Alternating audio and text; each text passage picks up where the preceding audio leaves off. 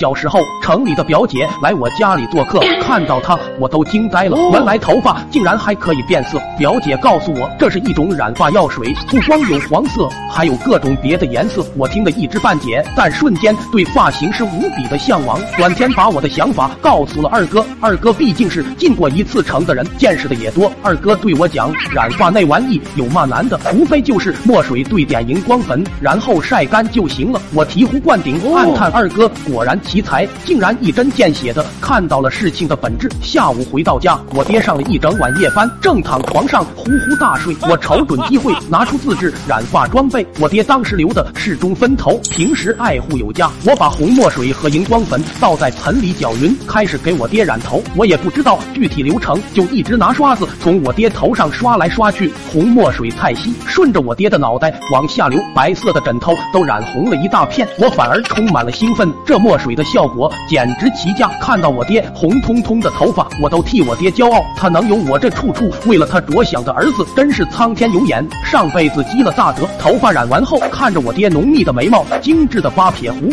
我暗自摇头，心想再勉强给你免费加个套餐吧。这次我小心翼翼，毕竟脸上比较敏感。我爹中途醒来就没有惊喜了，后来发现是我多虑了。老爹的呼噜打得震天响，不一会我爹脸也染红了。此时的红墨水已经在床上流了一大片，我身上手上也全是。染完后，我拿出刀片给我爹的毛发修行。此时一声尖叫刺穿了我的耳膜，那是我妈，她尖叫的看着我拿刀子在我爹身上划拉，我们两个浑身血红色的样子强烈刺激他的眼球，他猛地跑过来，然后一巴掌扇在我脸上，大骂道：“你个畜生啊，他可是你爹啊！”然后晕血的老妈直接晕倒在地上，我都傻了。此时门外又传来隔壁老王的尖叫：“快！”来人呐！小子把他爹给杀了！快来人呐！我彻底懵逼了，脑子嗡嗡直响。我捂着脸，拿着刀，不知所措的坐在床上。不一会，村里都炸锅了。听到的村民给我家围了个水泄不通，还有几个拿着唢呐、打鼓的在后面。村里干白事的竞争太激烈，估计一确定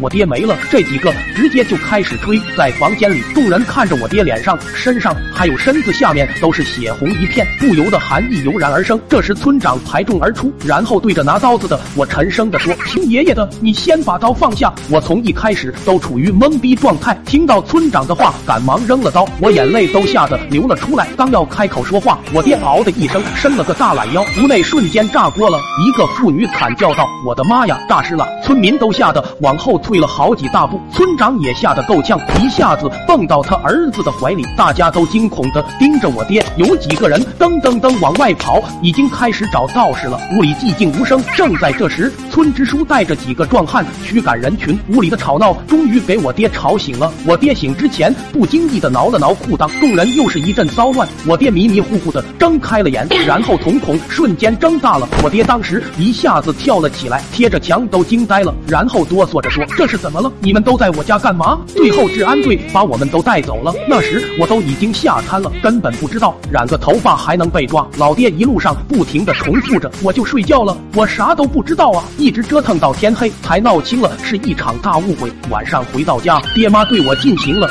一顿爱的教育，最后真的给我干瘫在了床上。我除了脑袋，身上一碰就撕裂的痛。本以为这件事可以告一段落，可没想到第二天半夜，我又被尖叫惊醒。我妈夜里起夜时看到了我爹浑身上下发出了绿光，又吓昏了过去。